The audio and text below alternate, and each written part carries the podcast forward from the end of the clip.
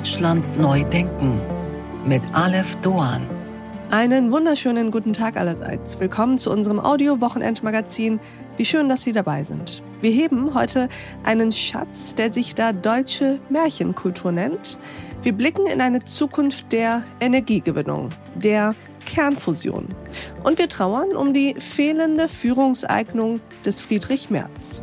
Doch zunächst sprechen wir über Politik, die Lust auf Zukunft macht, Ideen hat und voller Zuversicht von einem Deutschland von morgen erzählt.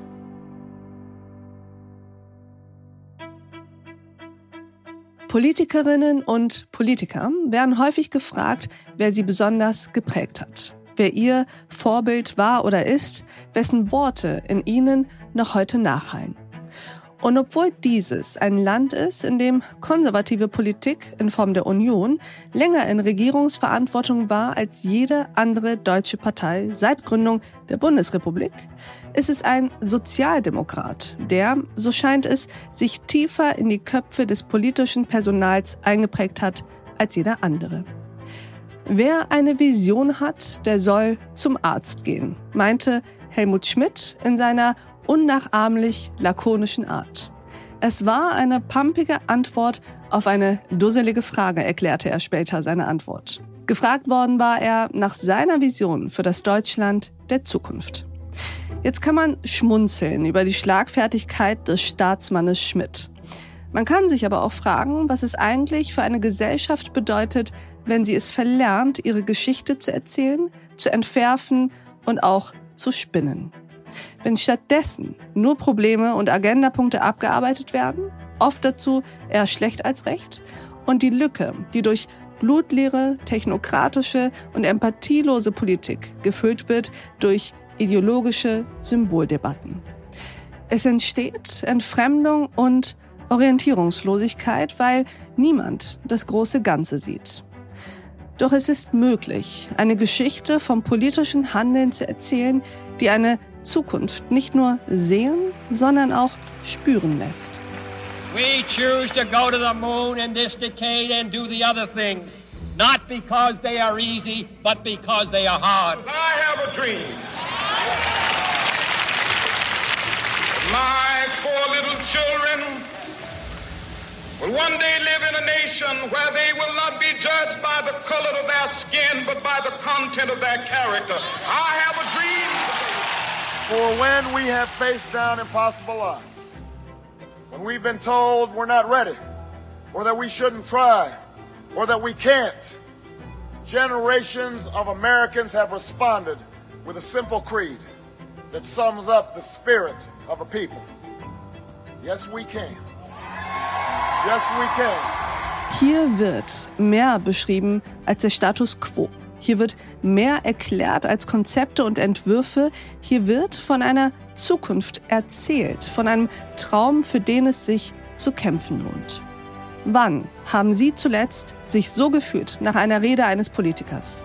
Wo bleibt der deutsche Man on the Moon Moment? Über Politik, die von Zuversicht erzählt, sprechen wir heute, ob Sie es glauben wollen oder nicht, mit einem Politiker. Meine Damen und Herren, Carsten Broster. Ich bin Carsten Broster, ich bin Senator für Kultur und Medien in Hamburg, äh, daneben noch Präsident des Deutschen Bühnenvereins und Vorsitzender des Kulturforums der Sozialdemokratie. Und ich habe gerade ein Buch geschrieben, das äh, dafür plädiert, dass wir etwas mehr Zuversicht wagen sollten in unserer Gesellschaft. Und genau mit diesem Buch sind Sie heute auch hier im achten Tag. Ich freue mich sehr, Herr Broster, denn ich finde, Sie haben ein Buch geschrieben, dessen Titel ich würde sagen, herausragt. Also herausragt sowohl aus der politischen Stimmungslage als auch aus anderen Titeln politischer Publikationen. Also sie richten ja schon einen Appell an die Leser, mehr Zuversicht wagen.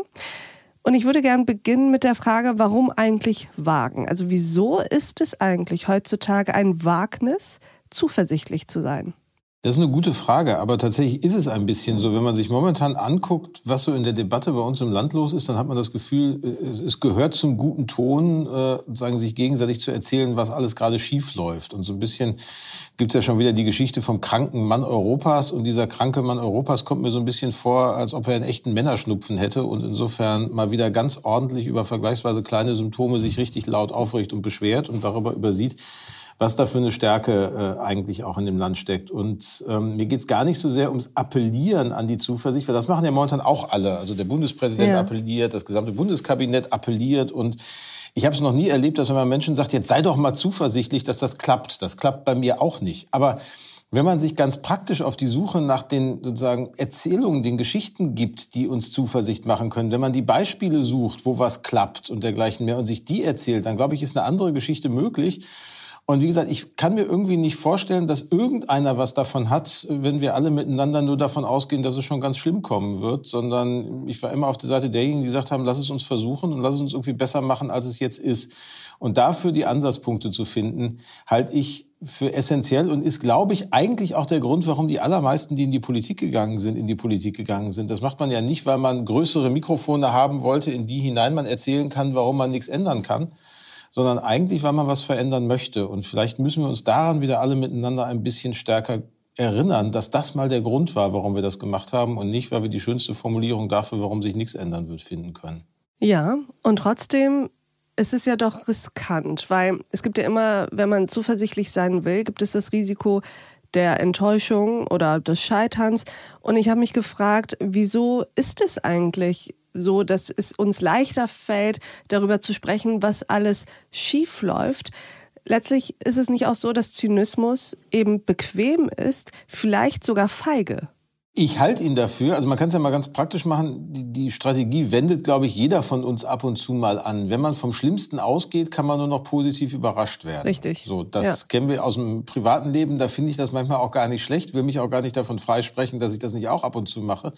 Aber wenn man sagen, gesellschaftlich darüber redet, wo man miteinander hin will und alle davon ausgehen, dass es schlecht wird, dann wird sich ja keiner finden mehr, der das Gegenteil sagen, in Anspruch nimmt, tatsächlich umzusetzen und zu machen. Und ich bin da immer wieder bei diesen bei diesen Fragen gelandet beim darüber nachdenken, die uns eher so in, im Alltag außerhalb der Politik, außerhalb des Nachdenkens über sagen, unsere Gesellschaft ereilen, wenn wir gucken, was wir uns so in Büchern erzählen lassen, was in Songs für mhm. Geschichten um uns herum sind, was wir in Kinofilmen sehen, dann geht's ja eigentlich immer darum, dass Menschen irgendwie was machen und schon von der Hoffnung geprägt sind, dass es besser geht. Und ich glaube eigentlich ohne diese Hoffnung, ohne diese Zuversicht können wir nicht wirklich produktiv miteinander leben, weil wir alle nur noch schlechte Laune bekommen und dann anfangen Unsinn zu machen. Und äh, insofern mag diese individuelle Strategie für einen Einzelnen mal kurzzeitig eine ganz gute sein, bei der man klammheimlich darauf äh, hofft oder davon ausgeht, dass jemand anders dann schon sich darum kümmern wird, dass es besser ja, wird. Genau. Ja. Aber wenn man, wenn, wenn alle das machen, dann wird es nicht besser, weil dann gibt's nichts von außen, was dafür sorgt, dass es besser wird. Insofern sind wir dann wieder bei dem Punkt, dass man schon selber anfangen muss, sich mal zuzutrauen, Dinge zu verändern. Ja. Ich würde ganz gerne mal mit Ihnen über eine Währung sprechen, von der der Überzeugung bin ich, die Politik in ähnlichem Maße abhängt wie der Journalismus, nämlich Vertrauen. Und Zuversicht ist ja laut Duden ein festes Vertrauen auf eine positive Entwicklung in der Zukunft. Das heißt, es ist ein Ticken mehr als Optimist sein oder auch ein Ticken mehr als Hoffnung, denn es setzt ein Vertrauensverhältnis voraus. Zu wem oder was eigentlich, Herr Broster? Zu mir selbst oder zur Welt, in die ich eingebettet bin? Naja, schon zu mir selbst, wenn ich ehrlich bin, beziehungsweise gar nicht zu mir selbst, sondern ich würde sagen zu uns als Gesellschaft und zu denjenigen, mit denen man gemeinsam was macht. Also dieses, die Welt macht das schon irgendwie ohne uns, das glaube ich, äh, funktioniert nicht, solange wir in der Welt handeln, verändern wir die Welt und beschädigen sie auch und müssen insofern darauf, darauf achten, wie wir das eigentlich vernünftig machen. Dieses umgekehrte, ich mache das durch mich, führt auch in so manche Extravaganz heute, mit der wir auch viel zu tun haben, wenn wir dann mit denen reden, die irgendwie sagen, aber meine Freiheit ist doch, dass ich machen kann, was ich will.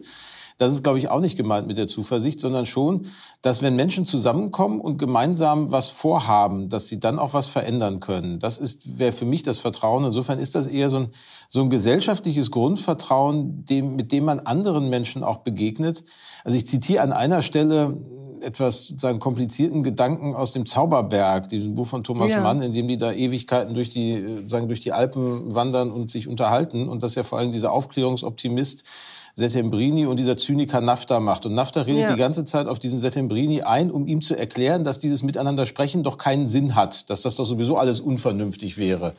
Und der schlaue Jan-Philipp Remsmar hat dann in seinem Buch geschrieben, dass NAFTA mitdiskutierte, gab Settembrini recht. Also dass derjenige, der sagt, ich glaube nicht ans Diskutieren, mit dem, der ans Diskutieren glaubt, trotzdem diskutiert, gibt ja Das ist ja das Gleiche, wie wenn Menschen, Genau, das ist ja das Gleiche, wie wenn Menschen sagen, man darf nichts mehr sagen. Aber indem sie sagen dürfen, dass man nichts mehr sagen darf, widersprechen sie sich selbst. Genau, sie sagen eine ganze Menge und ihnen wird meistens ja sogar zugehört, was man dann daraus mitkriegt, dass andere sich dann wiederum aufregen über das, was da gesagt wird. Insofern, dieses Miteinander sprechen, das klingt immer so banal, lass uns mal drüber reden, ist aber tatsächlich der erste Schritt und ist auch der Moment, in dem wir anfangen, Vertrauen aufzubauen, weil es nur Sinn hat, miteinander zu sprechen wenn wir einander unterstellen, dass wir uns auch überzeugen wollen, sonst wird das alles nur vergebliche Liebesmüh. Also insofern steckt da schon auch ein soziales Konstrukt hinter, ja. dass wir uns nicht immer ausreichend bewusst machen, das aber da ist und das wirksam ist und das Vertrauen stärken kann.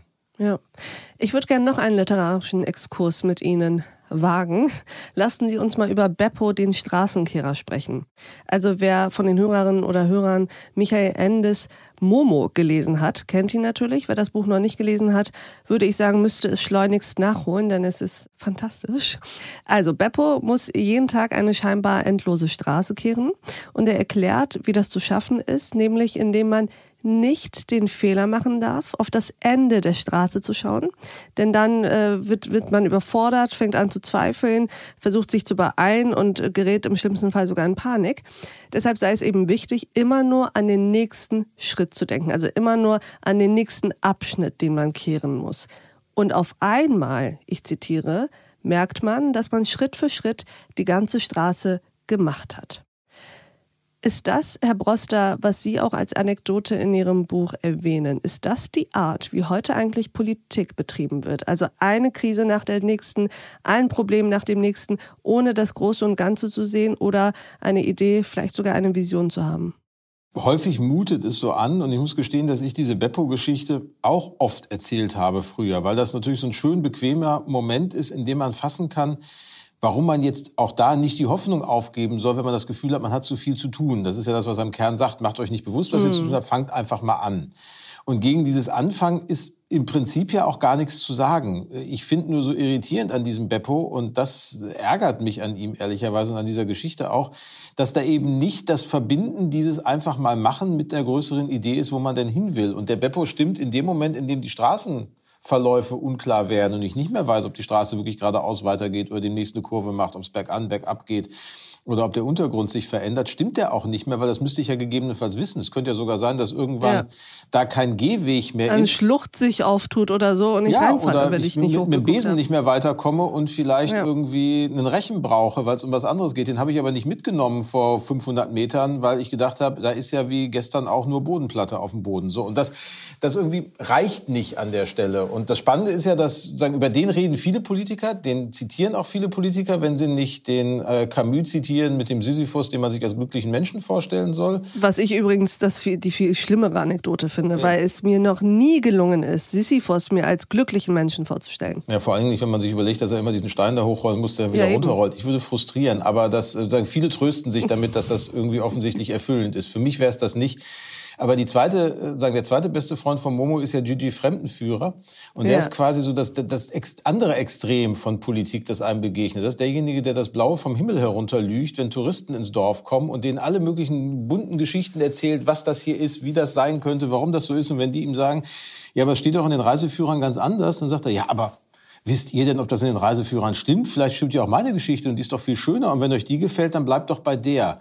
So, das sind dann so diese Trumps und sozusagen Brexiteers, die uns so begegnen, die einfach irgendwas erzählen, was nichts mit der Wirklichkeit zu tun hat aber dann auch so wirkt, als ob man darüber dann irgendwie schöne Geschichten, ein gutes Gefühl verbreiten kann. Und ich glaube, wie wir Politik machen müssen heute liegt irgendwo zwischen diesen beiden Bereichen, indem wir die Redlichkeit von Beppo und die Fantasie von Gigi zusammenbringen, ohne das Langweilige von Beppo und dieses sozusagen Inspirationslose von Beppo mitzunehmen und ohne dieses Hallodrehhafte von, äh, sozusagen von Gigi dann mit uns rumzuschleppen. Aber das zusammenzubringen ist alles andere als leicht im politischen Alltag.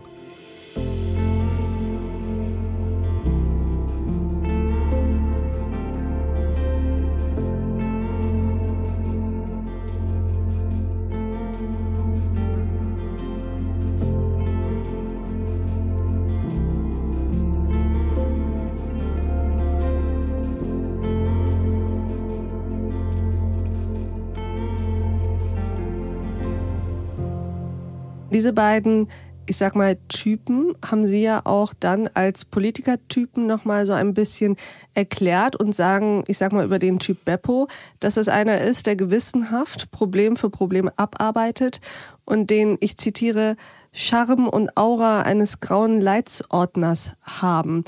Also ich musste an unseren Kanzler und Ihren Parteifreund Olaf Scholz denken. Hatten Sie den auch vor Augen?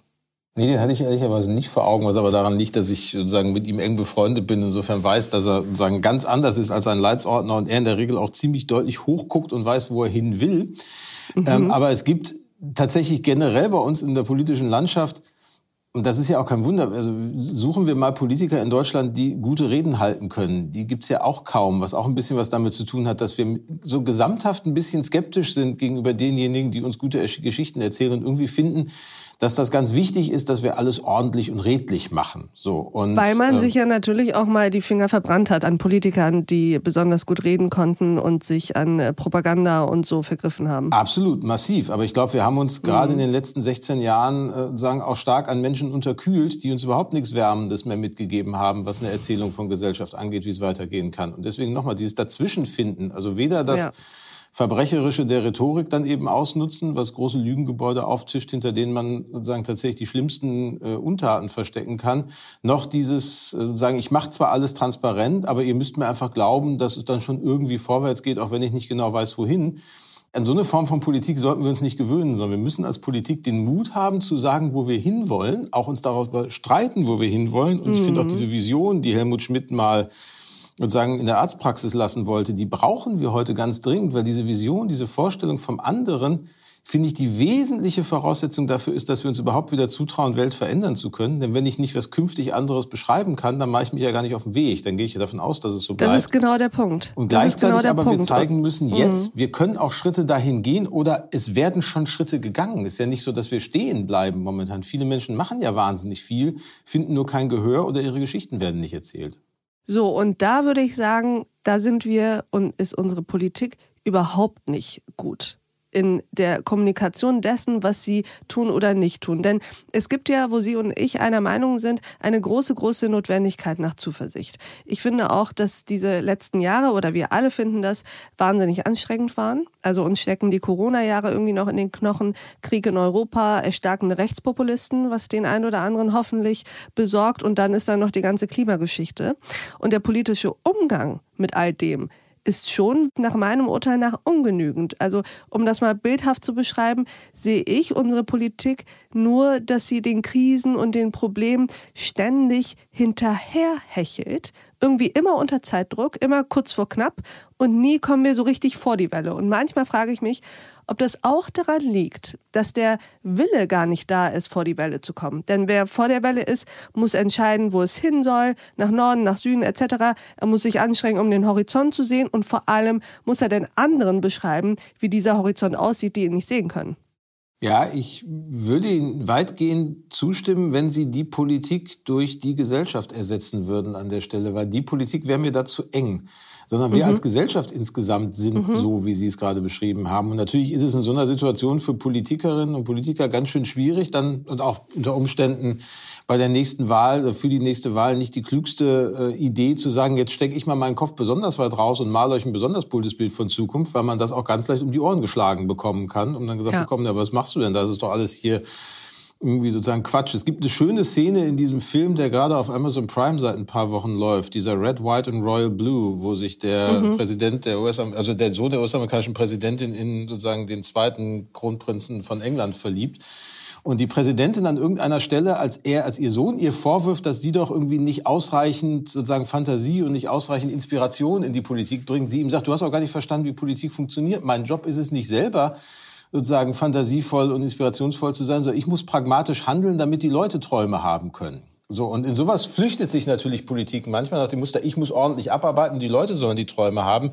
Ich fände schon ganz gut, wenn wir dahin kommen, dass wir als Alle gesamte Träume. Gesellschaft uns für die Politik ja. mitverantwortlich fühlen und gemeinsam mit den politisch Verantwortlichen auf die Suche nach neuen Träumen für unsere Gesellschaft gehen. Dann wird nämlich auf einmal auch sagen, ist plausibel aus dieser depressiven, Hör, alle alten Versprechen stimmen nicht mehr und neue haben wir irgendwie auch nicht und so langsam taumeln wir dem Ende entgegen, dann kann daraus auch wieder eine, eine Geschichte werden, in der wir uns bewusst machen, welche Kreativität und welche Kraft eigentlich in uns steckt. Und dann wird Politik auch das Instrument, die umzusetzen und da auch zu inspirieren. Aber nur der Politik zu sagen, inspiriere mal eine Gesellschaft, das, glaube ich, wäre zu wenig. Das müssen wir uns auch alle anderen mit anziehen selber. In der Zivilgesellschaft, auch in den Medien, in der Kultur. Ich glaube, das ist wirklich eine gemeinsame Aufgabe.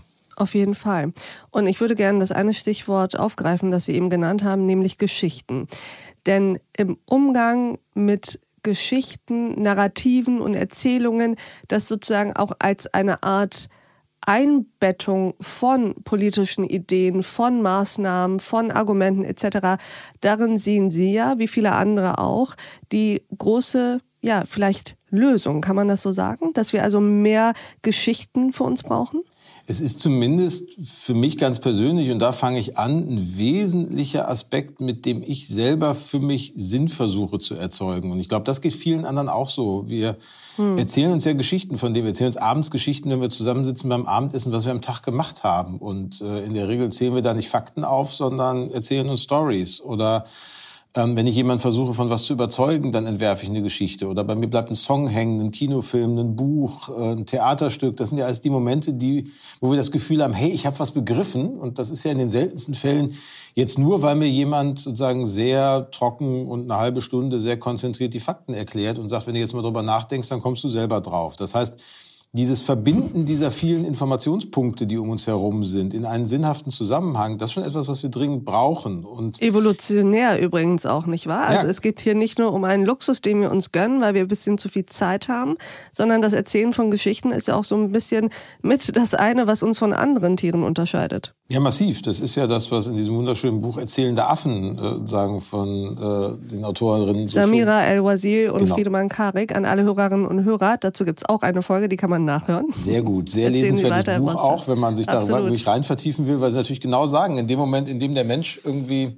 merkte, dass er sich nicht nur mit dem, was gestern, was heute passiert ist, sondern auch was morgen passieren könnte, auseinandergesetzt hat, fing er an, sich Geschichten zu erzählen und übrigens auch Geschichten auszudenken. Also wenn ich einen Säbelzahntiger noch nie gesehen habe, musste ich ja damals trotzdem wissen, was der mit mir anrichten konnte. Und wenn ich das noch nicht erlebt habe, musste ich es mir trotzdem erzählen oder vorstellen oder darüber spekulieren können. Und auch das hat was mit unserer Politikfähigkeit heute zu tun. Können wir uns vorstellen, wie es morgen oder übermorgen aussehen wird, wie es aussehen kann und was wir dagegen tun können? Und mhm. das geht tatsächlich, indem wir anfangen, uns Stories zu erzählen oder uns auch an die Stories, die uns früher beeindruckt haben, äh, sagen, wieder zurückerinnern. Mhm. An diese Emotionen, glaube ich, müssen wir ran, wenn wir wirklich unsere Gesellschaft so verändern wollen, wie wir uns alle gegenseitig jeden Tag erzählen, dass wir es tun müssen.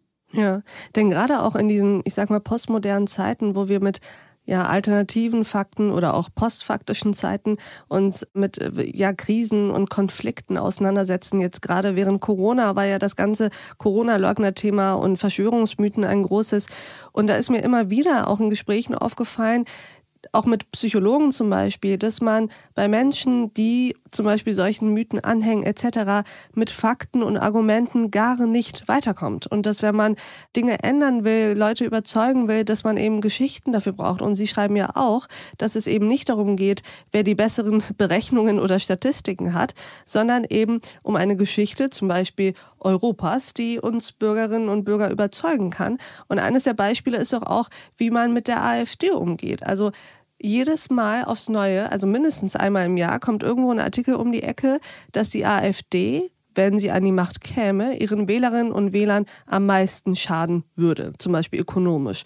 Und ich glaube nicht, dass es ein Artikel ist, der auch nur einen einzigen Menschen davon abbringen wird, die AfD zu wählen. Das glaube ich auch. Also das Beispiel, auf das Sie sagen, hinziehen, ist tatsächlich eins, das damals richtig viel Eindruck bei mir gemacht hat. Das war Simon Stevens, ein äh, Theaterschriftsteller aus England, der wirklich so eine Rockstar-Rede beim 175. Geburtstag des Thalia Theaters hier in Hamburg gehalten hat und eben beschreibt, wie er damals äh, während dieser Brexit-Kampagne diesen Moment ja. gesehen hat, wo einer der Brexit-Befürworter, Michael Gove, konfrontiert mit diesen Statistiken, die ausrechnen, wie schlecht es dem Vereinigten Königreich gehen wird, wenn es Europa verlässt oder die Europäische Union verlässt, hat der Governor gesagt, naja, don't you think we've had enough of these experts? Glauben Sie nicht, dass wir genug von diesen Experten hatten? Und ja. dann sozusagen ja. hat Simon Stevens das gemacht, was wir wahrscheinlich uns alle vorstellen, sagt er, er war völlig außer sich, wie kann man nur so mit Fakten und mit aufgeklärtem Wissen umgehen, geht dann runter in die Küche, trifft seinen Sohn, erzählt seinem Sohn in seiner ganzen Empörung dieses Fernseherlebnis und dann guckt sein Sohn, 16 wohl damals, ihn an und sagt, aber Papa, der hat doch recht.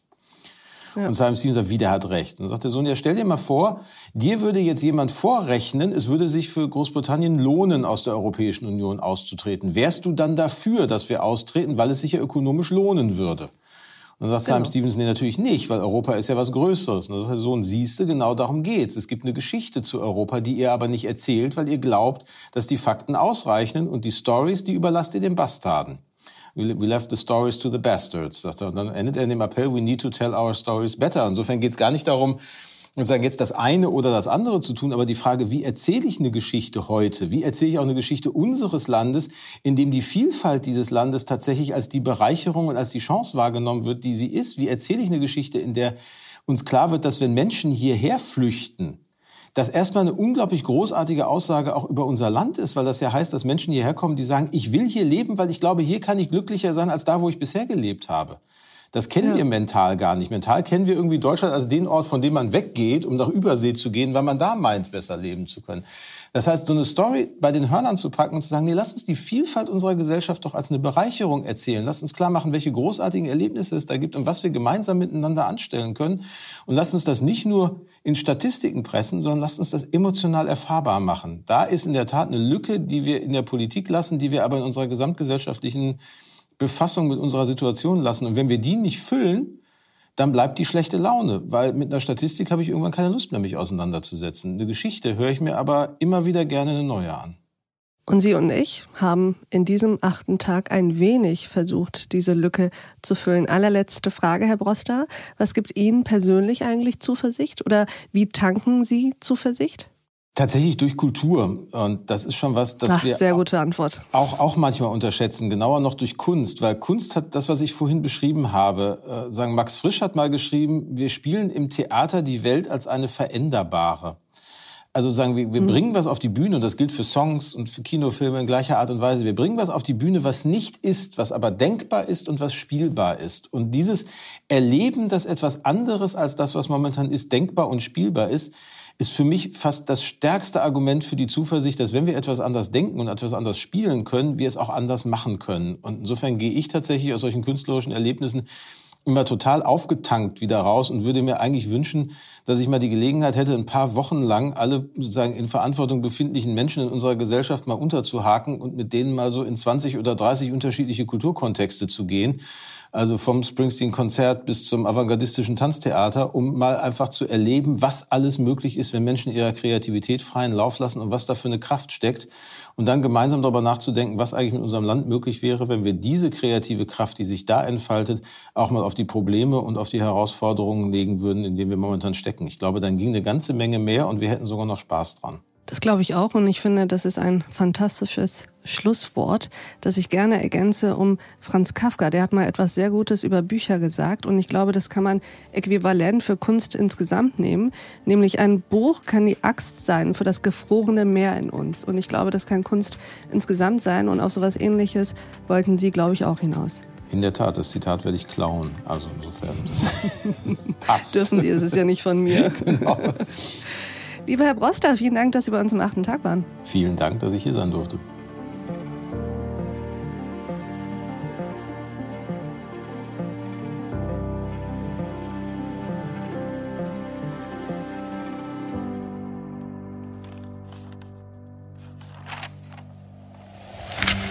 Die Stilfrage.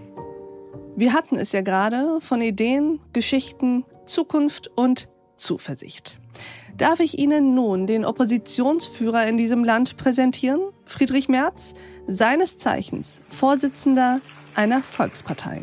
Und ich habe übrigens in diesem Zusammenhang, wenn Sie mir erlauben, das zu sagen, auch eine Bitte an die Medien. Überlegen Sie sich gut, welche Verantwortung Sie auch haben in Deutschland. Interessant ist jetzt, was der Mann, der von Verantwortung spricht, im Anschluss noch sagt. Ich will es nochmal wiederholen, was ich am Anfang gesagt habe. Nicht Kreuzberg ist Deutschland.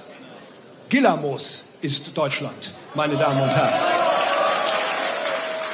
Kreuzberg ist nicht Deutschland, meine Damen und Herren. Das ist erstmal richtig. Mein Arm ist auch nicht mein Körper, Frankreich ist nicht Europa, die Venus nicht das Sonnensystem.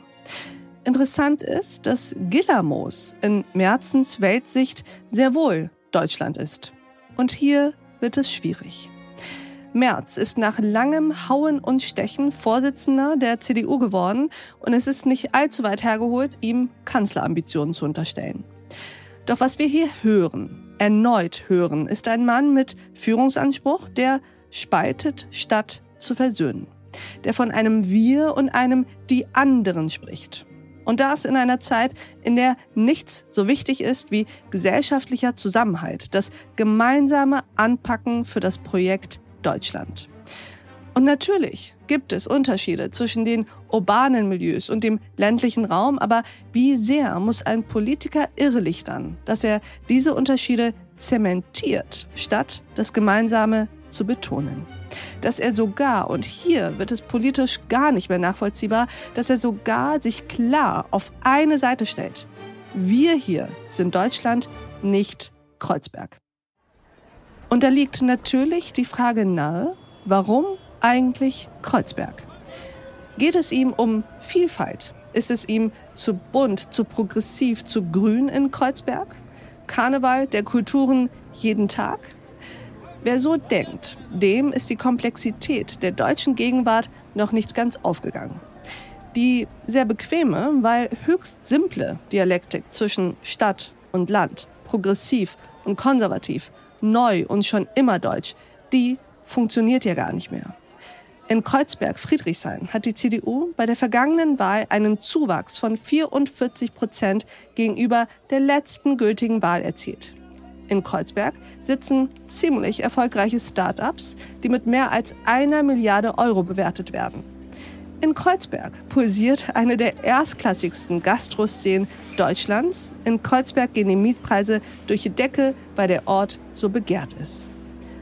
Und in Kreuzberg leben mehr als 150.000 Menschen, die selbst unter der Drogen- und Gewaltszene leiden, die sich rund um den Görlitzer Park entwickelt hat. Diese Menschen nicht anzusprechen und stattdessen zu exkludieren, spricht von keinem sehr ausgeprägten politischen Instinkt. Man muss nicht Kreuzberger sein, um nach dieser Woche Friedrich Merz abermals mit schlechter Laune, Besserwisserei und billigem Populismus zu assoziieren. Fraglich, welches Bild das im Kanzleramt abgeben soll. Die Zukunft gehört der Kernfusion. So hofft nun zumindest das Bundesforschungsministerium. Die Fusion sie ist eine riesige Chance für unser Land, für Klima, Energie und Wachstum. Wir wollen massiv und Technologie offen in sie investieren. Insgesamt über eine Milliarde Euro in den nächsten fünf Jahren. Doch was ist Kernfusion genau? Hören wir kurz rein in einen Beitrag der ARD. Die sogenannte Kernfusion, wie sie auf der Sonne vorkommt. Forschende auf der ganzen Welt wollen diese Kernfusion nachmachen, weil dabei gigantische Energiemengen freigesetzt werden und das auch noch umweltfreundlich. Man muss sich vorstellen, was passiert bei dieser Fusion. Man nimmt zwei ganz leichte Atome, ja, zwei ähm, Wasserstoffatome und die sollen verschmelzen. Die haben überhaupt keine Lust drauf zu verschmelzen, also muss man denen richtig Druck machen und richtig Feuer unterm Hintern mit Millionen Grad an Temperatur und unglaublich hohem Druck. Und haben die, die eingesperrt in so eine kleine Kapsel, so groß wie ein Pfefferkorn und sind dann mit Laserlicht draufgegangen. Die Frage sei nicht mehr, ob die Fusion komme, sondern vielmehr, ob Deutschland dabei sei. So die Forschungsministerin Bettina Stark-Watzinger diese Woche bei der Vorstellung eines neuen Förderprogramms zur Fusionsforschung. Denn das Thema ist nicht ganz neu. Eine riesige Baustelle in Südfrankreich, circa 60 Kilometer von Marseille entfernt. Seit 2007 wird hier das internationale Kernfusionsgroßprojekt ITER gebaut. Daran ist auch die EU beteiligt. Mit dabei ist das Max-Planck-Institut für Plasmaphysik in Garching. Die Stromerzeugung durch Kernfusion gilt aktuell noch als Zukunftsmusik, die keine realistische alternative industrielle Energiegewinnung in den nächsten 20 Jahren sein wird. Und dennoch kann sie durchaus interessant werden. Wir wollen damit ein Fusionsökosystem schaffen, zusammen mit der Industrie, damit ein Fusionskraftwerk in Deutschland möglichst schnell Wirklichkeit wird. Wir halten fest, alles besser als Kohle. Und vielleicht bringt das Paket hier ein bisschen Rückenwind für diejenigen im Land, die momentan an dieser Alternative forschen, während die Öffentlichkeit vor allem über Solar- und Windkraftanlagen diskutiert.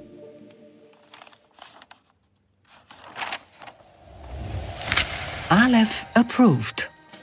Es war einmal ein kleines, süßes Mädchen, das hatte jedermann lieb, der sie nur ansah am allerliebsten aber ihre Großmutter. So beginnt eines der bekanntesten Märchen der Welt. Rotkäppchen. Jede Geschichte braucht einen Anfang. Und wenn Sie, liebe Hörerinnen und Hörer, sich als Kind mal ans Schreiben eines Märchens oder einer Geschichte versucht haben, dann wahrscheinlich genau so. Es war einmal. Und vielleicht endeten Sie sogar mit, und wenn Sie nicht gestorben sind, dann leben Sie noch heute. Viele Redensarten deutscher Märchen haben sich über Generationen gehalten bis in unsere Gegenwart. In seinem Buch Ach wie gut, dass niemand weiß, widmet sich Rolf Bernhard Essig den schönsten, aber oft auch rätselhaften Sprachbildern aus dem großen Kulturgut deutscher Märchen. Natürlich mit einer großen Portion Gebrüder Grimm. Spieglein, Spieglein an der Wand. Wer ist die Schönste im ganzen Land? Mit diesem Buch reisen wir in eine fabelhafte Welt, die uns zeigt, wie sehr die deutsche Sprache aus jahrhundertealten Märchen zehrt. Und wenn sie nicht gestorben sind, dann leben sie noch heute. Ich danke Ihnen fürs Mithören und Mitdenken und ich freue mich, wenn wir uns im nächsten achten Tag wieder begegnen. Bis dahin, auf sehr, sehr bald. Ihre Alef Doan.